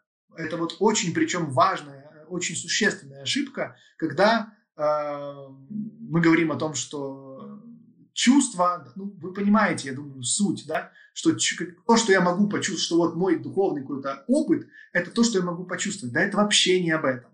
То, о чем говорит йога, это вообще не о чувствах, это не о том, чтобы у вас там мурашки шли, чтобы вы увидели какие-то чакры, сколько у вас их активизировано. Поймите, это может быть галлюцинацией. Э, есть потрясающая книга Оливера Сакса, я ей, кстати, делился на канале, она так и называется «Галлюцинации». А о чем она? Она о том, что галлюцинации видят есть такая ошибка, что галлюцинации видят только больные люди, да, ну, как бы там шизофреники и так далее. Это неправда. Галлюцинации видим все мы. И я, и вы, и, и каждый. Это нормально, да. А, более того, и это очень интересно, я вам советую изучить эту книгу. Эта книга тоже научная, очень классная. А, галлюцинация, в чем ее фишка? Галлюцинация вообще неотличима от реальности для того, кто ее видит. Вообще, то есть это не то, что вы как, как при каком-то психоделическом трипе видите что-то и думаете, о, вот это у меня там, вот это у меня трип интересный, да, такое вот мне кажется. Нет, когда вы видите галлюцинацию, вы вообще не отличаете от реальности. Очень хороший пример этого есть в фильме, если не ошибаюсь, «Игры разума», да, он на реальных событиях основан, то есть там математик, он трудился э, и работал очень много, думая, ну, если вы, не буду вам спойлерить сюжет, если вы вдруг не, не смотрели. В общем, он до конца жизни жил с галлюцинацией, вот, но, но он понимал, что это иллюзия. И вот то же самое с чувствованием, с этими э, чакрами, которые вы думаете, что у вас открыты, что вы их видите, это вообще не про это. Та же книга «Человек, который принял жену за шляпу», музыка «Филия», вообще книги Оливера Сакса в этом плане проливают много света. Вы можете понять, что то, что вам кажется, это то, что вам кажется. Это вообще не факт, что имеет что-то общее с реальностью. Э, вы, мы с вами видим, что солнце восходит, солнце заходит, но мы с вами знаем, что никуда не всходит, никуда не, не заходит. Это планета вращается вокруг своей оси, вокруг солнца, да, что то, что мы видим, не является правдой. Важно понять ограниченность вот этих вот инструментов. Мы не видим ультрафиолетового спектра, мы не видим огромное количество всего. Мы не обоняем огромное количество запахов и так далее, и так далее. Поэтому э, галлюцинации это раз, и два есть тоже потрясающая э, книга исследователя, э, если не ошибаюсь, называется «В поисках гориллы», о том, о выборочности восприятия, о том, что мы способны видеть именно то, что мы хотим видеть. В общем, э, уважаемый из множества к единому, правда, искренне, вот в конце я давал табличку когнитивных искажений, если вы уделите время, чтобы их изучить и понять, что ваше вот это вот э, чувствование – это, скорее всего, лишь когнитивное искажение, и то, что суть вообще не в этом, суть не в том, чтобы коллекционировать духовные трипы, это вообще не про йогу, это просто, это не, не к вам относится, но, простите мне мое резкое высказывание, да, это такая себе э, духовные торчки, есть. И, ну, я, слушайте, я говорю это потому, что я сам им был, да. Ты реально, да, ты делаешь какую-то практику, ты испытываешь какой-то реальный кайф, какие-то э, ну, ощущения, ты такой, ой, хочу еще, ой, хочу, ой, и все. И у тебя там такое в голове творится, прям просто полный капец. Но это, ребят, это реально ничего не имеет общего. Я отдаю себе отчет, потому что это была работа моего мозга. Я могу себе что-то внушить, вы себе можете внушить, да что угодно, это вообще не проблема. Поэтому, э, надеюсь, ответил на ваш э, вопрос, и надеюсь, вы дослушали его, если вы тут были. Так, э, Люцифериус. Я подозреваю, что мозг человека – это мощная виртуальная машина. которая может генерировать э, все, что угодно, от ощущений чакр до путешествий в другие миры. Ну, абсолютно верно, как, да, так и есть. Единственное, что э, виртуальная машина э, спорно, наверное, ну, в том плане, что виртуальная ли машина, да, но суть не в этом. Э, но действительно, да, мозг может сгенерировать э, что угодно. Вы можете себе представить даже то, чего не существует. Я могу вам это легко доказать. Давайте представьте рогатого зайца, летающего рогатого зайца с крыльями. Представили? Летит заяц ваш, рогатый, еще и бородатый. Бородатый заяц с крыльями летит, летит, летит. Мозг представил? Да, представил вообще с легкостью. Видели ли вы такого зайца в природе? Нет. Бородатого, рогатого, крылатого, зеленого, Зайца не существует, несмотря на то, что ваш мозг э, может это представить, может вообразить, это все равно будет иллюзией. Э, то же самое с да, чакрами. Если вы заранее о знаете, где они там находятся, их описание, свойства и прочее, прочее, прочее, а потом в каком-то измененном состоянии сознания, под веществами или просто в глубоком ну, трансовом состоянии, в которое можно войти с самыми разными способами, и вы очень сильно хотите почувствовать какую-то чакру, я вам обещаю, вы ее будете сильно хотеть, вы ее почувствуете. И в моем опыте тоже было, ну, столько было, э, от, скажем так, э, психических багов, которые я сознательно в себе э, провоцировал. Да? То есть ты такой читаешь про какое-то переживание духовное, и ты такой, вау, я тоже так хочу, блин, как так сделать?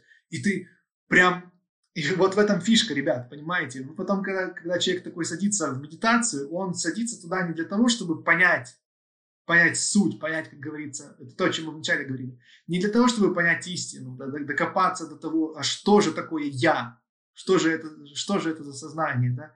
на что указывают эти знания йоги. А он садится в медитации для того, чтобы расслабиться, для того, чтобы как-то там духовно трепануть, да? духовный наркотик, который получить. Некоторые учителя даже и говорят, что зачем вам эти там, психоделики. Вот духовный наркотик есть. Я вот как один там да, известный гуру говорит, и говорит, я постоянно, говорит, как под кайфом. Я это вот, я под кайфом. Я, говорит, под кайфом.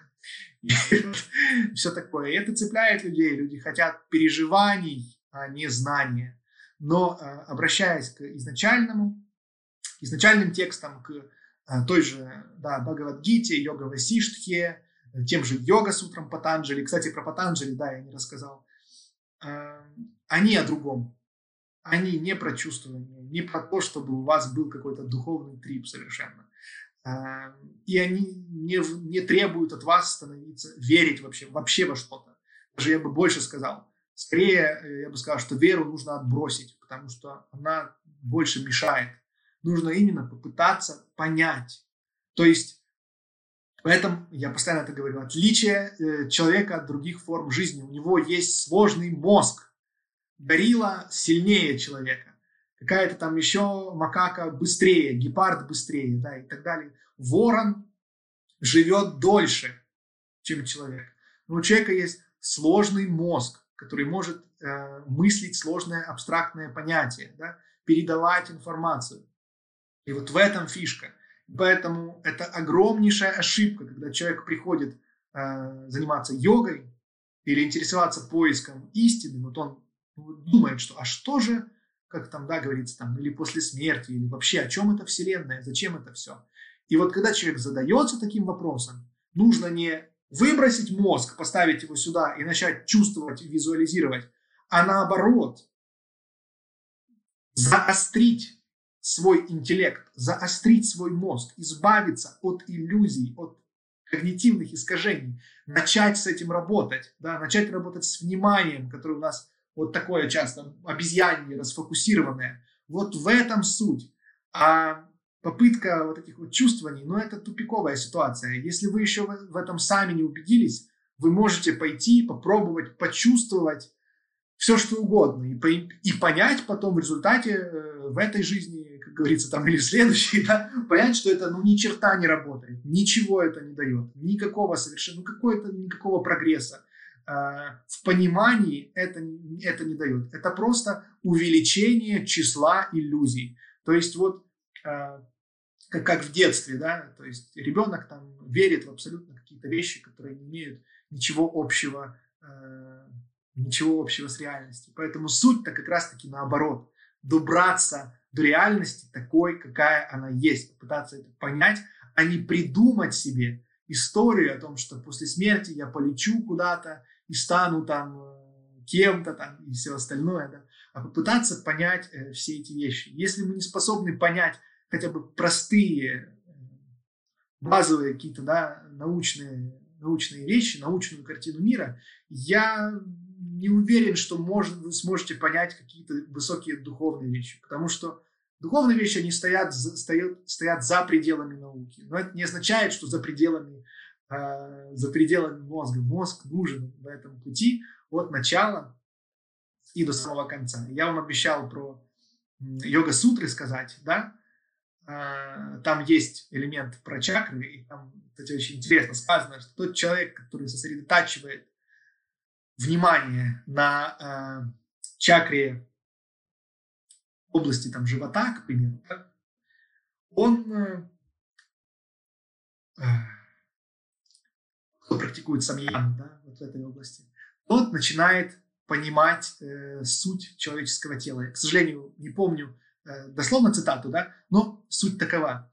И э, это очень забавно. На самом деле, э, если отбросить именно вот эзотерические составляющие, да, и то, что мы с вами говорили, начать проводить э, аналогии, да, э, предполагать, что же имелось в виду, ну, подумайте сами. Если человек будет э, сконцентрировать свое внимание, изучать что-то в области живота, ну, так или иначе, да, внутри своего тела он будет концентрировать внимание на уровне примитивной медицины, что он будет исследовать? Он будет исследовать человеческое тело, процессы, которые там происходят. А, то есть, да, мы как мы что-то изучаем? Мы это изучаем, концентрируясь на этом. На, на этом. Сконцентрируйтесь на э, листке какого-то дерева, и вы начнете проникать в суть знания о э, ботанике, да, о деревьях, о структуре, и так далее, и так далее. Поэтому здесь не суть о том, что какие-то там будут озарения, вы взлетите над землей или вам какое-то спонтанное знание в голову придет. Знаете, есть эта э, иллюзия, что когда говорят, что там Менделееву э, приснилась таблица его Менделеева. Но есть очень хороший ответ, что э, приснилась-то она именно, именно ему, тому, кто уже был ученым и исследовал это она не приснилась э, некоему Ивану, который там все, что он в жизни делал, это там доил корову, к примеру, да. То есть он готовился интеллектуально для этого, он был готов воспринять, он загружал э, свой мозг, и потом просто это все скомпоновалось какую-то структуру. Поэтому э, не бывает вот таких вот инсайтов, которые по щучьему велению, да, из грязи в князи, так сказать. Ребят, Э, уже я вижу, люди отваливаются от трансляции, наверное, устали, хотят спать, и я уже затянул на самом деле дольше, чем обычно. Друзья, если есть вопросы, задавайте. Э, я отвечу на какой-то, давайте, последний вопрос. Если есть что-то, что вас волнует, или пожелание к следующему стриму, я улучшу звук, обещаю. В любом случае, я напишите, если нет, то я буду с вами прощаться. В любом случае, я очень вам благодарен за классные вопросы. Мне было приятно очень их читать. Очень было приятно, что вы были здесь, тем более, что сегодня был такой э, академический формат, да, в какой-то степени. То есть было много текста. Я понимаю, что это было а, более скучно, возможно, чем когда э, я бы вам что-то просто так рассказывал в красочных историях, да, и все такое. Но это сто процентов было более познавательно и более интеллектуально, что ли, да. То есть э, будут ссылки, которые вы сможете изучать дополнительно. Э, я, кстати, вот э, хочу с вами поделиться. Есть такой сайт замечательный, называется LifeLeap. LifeLeap – это социальная сеть книголюбов, так называемая. Да? То есть я, я там просто собираю книги, которые я читаю. Это удобно классифицировать литературу, которую ты читаешь. И я обязательно найду время составлю публичную полку, которой я смогу поделиться, потому что я постоянно рекомендую огромное количество книг э, по разным направлениям. И вот будет такая полочка, вы сможете заглянуть э, на любую классную литературу, э, тоже ее там себе где-то там купить или скачать, почитать, ознакомиться, потому что это, ну, для меня было бы очень удобно, если бы свои там 15 лет назад я смог зайти в такую полочку и выбрать именно крутые, классные книги, а не перелопативать кучу книг, причем некоторые из них, которые я просто э, сознательно в какой-то момент взял э, это самое, две огромных таких, знаете, сумки вот эти вот походные, такие плечатые, как там показать, вот, камеру здоровенные, нагрузил их книгами и отнес на макулатуру. Я даже не хотел их никому отдавать, потому что бред, который там был написан, а я их все прочитал. Тот бред, который там был написан, я не хотел, чтобы он кому-то еще в руки попал. Я их все отнес э, на макулатуру. Поэтому было бы очень здорово, если бы такая полочка была, и она вот будет. Я обязательно поделюсь. Поэтому, ребят, спасибо вам большое. Э, давайте, если вопросов нету, я вам буду желать прекрасной ночи желать вам размышлений. Э, заходите на Телеграм, в Ютубе там есть ссылочки все наверху, где-то там в шапке, а, именно моей странички. Там сможете скачать список этих когнитивных искажений. Вообще в Телеграме там выкладываю какие-то книги. Там есть недавно я книгу выкладывал «Научная йога». А, можете почитать. У меня уже, видите, немножко голос сел, столько я с вами энергично говорил. Надеюсь, звук был не отвратительный. Надеюсь, те, кто смотрит в записи, вам тоже понравилось. Вы, если в записи смотрите, ребят, напишите просто мне комментарий какой-то, что лучше, как лучше сделать, что вас интересует. Можете по чатам спросить, я а потом в следующих видео обязательно отвечу. Очень рад, что критика даже сегодня была, и причем такая вот характерная. В общем, мне понравилось, было очень здорово. Я вам очень, ребят, признателен. Практикуйте йогу, практикуйте, йогу без мусора в голове, изучайте этот мир, он намного интереснее, чем э, любые выдумки. Используйте мозг, будьте внимательными, а, будьте сосредоточенными. Это очень здорово, это просто чрезвычайно увлекательно, это намного лучше любых эзотерических, шизотерических приколов. Э, не позволяйте никому вас обманывать. И прежде всего не позволяйте самому себя обманывать э, самому себя себе, самого себя обманывать, потому что обман всегда начинается с того, что мы обманываем себя. Потом уже начинается э, все остальное. Вот на стриме была даже моя мама, пишет, что ей было интересно. Она, наверное, не вообще даже про эти чакры не слышала никогда особо ничего. Мам, спасибо, что ты была. Э, ребят, буду с вами прощаться, раз у вас нет вопросов. Э, доброй вам ночи. Еще раз огромное спасибо, что были сегодня со мной. Мне очень приятно. Э, как говорится, подписывайтесь на канал, ставьте лайки, дизлайки, что угодно ставьте. Заходите на канал, там много полезной информации. Вот. Очень вас люблю, что вы такие хорошие, умные есть. Важно, как говорится, качество, а не количество. Пусть у меня лучше придут там, не знаю, 10 человек, да, у нас обычно там по 100 просмотров, а, но зато я знаю, что это очень умные люди, которые тоже помогают другим становиться умнее. Для меня это очень ценно. Вот. Спасибо вам большое. Мама говорит, слышала про чакры. Ну, сейчас мама мне, позвоню ей, мама мне расскажет, что она там про чакры слышала и что она нового узнала. Хорошо. Ребят, я буду отключаться. Напишите что-нибудь мне приятное или неприятное в чатик пока я его не отключил, потому что я потом его уже не увижу. Хорошо. Э, буду прощаться. Спасибо вам. Будьте, пожалуйста, счастливы, будьте умными или любопытными. Мыслите критично. Все, пока.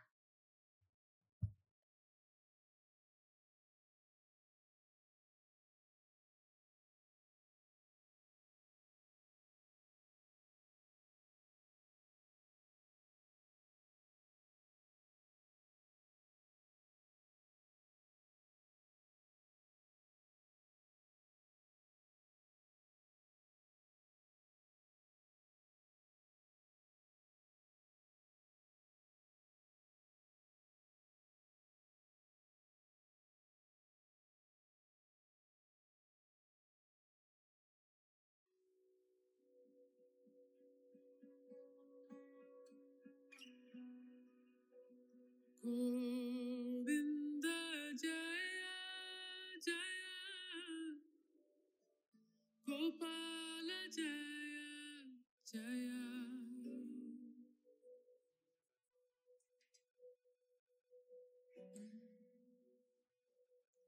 Radha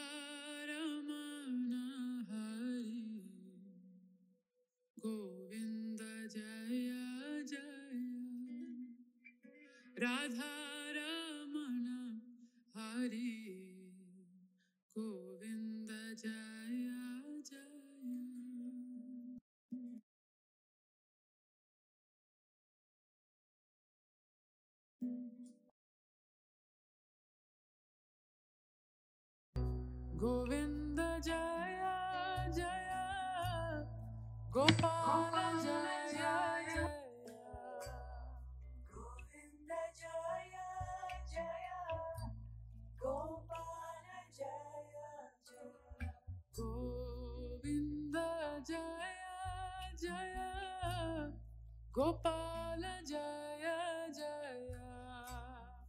Govind जया जया गोपाल जया। Radha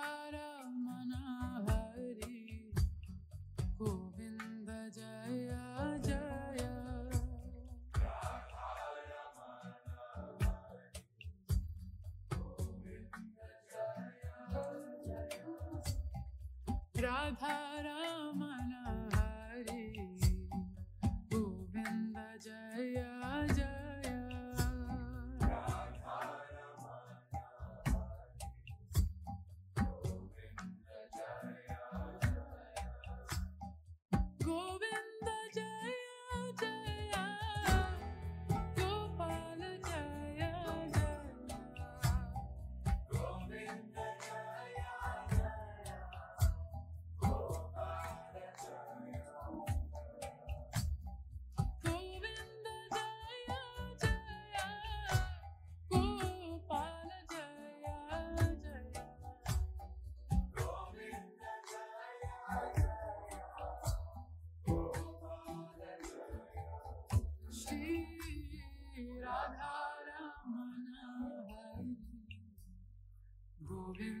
die.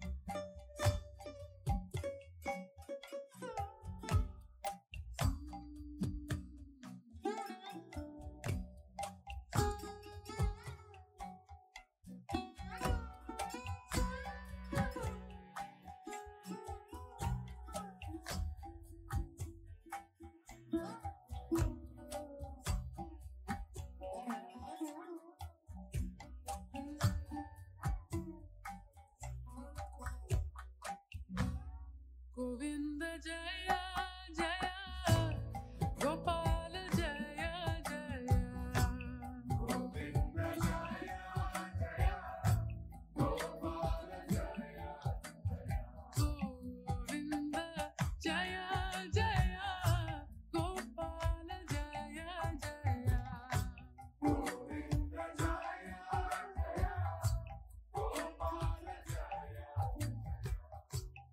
Radhara.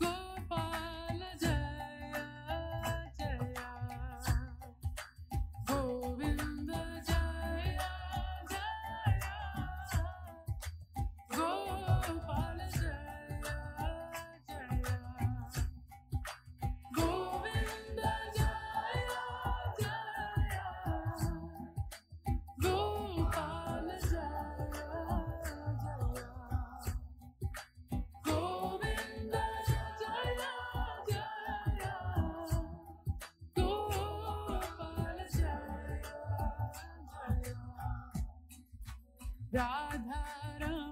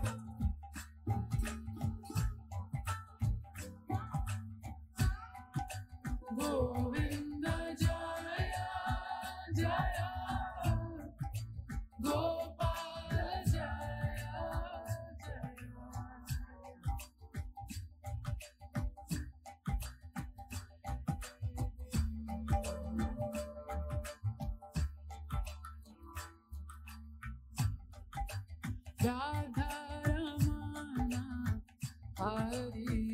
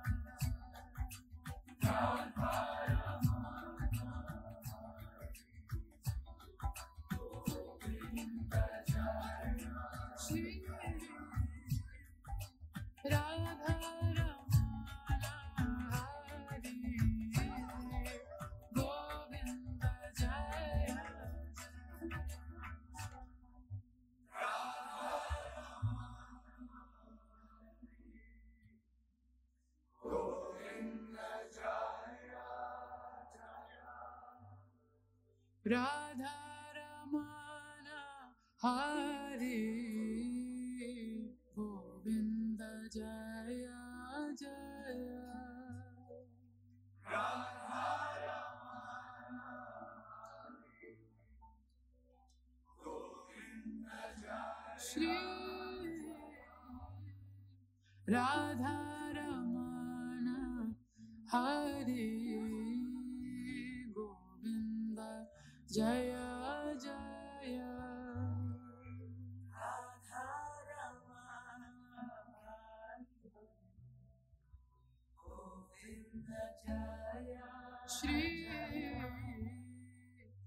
Radharaman हरि गोविन्द Jai Jai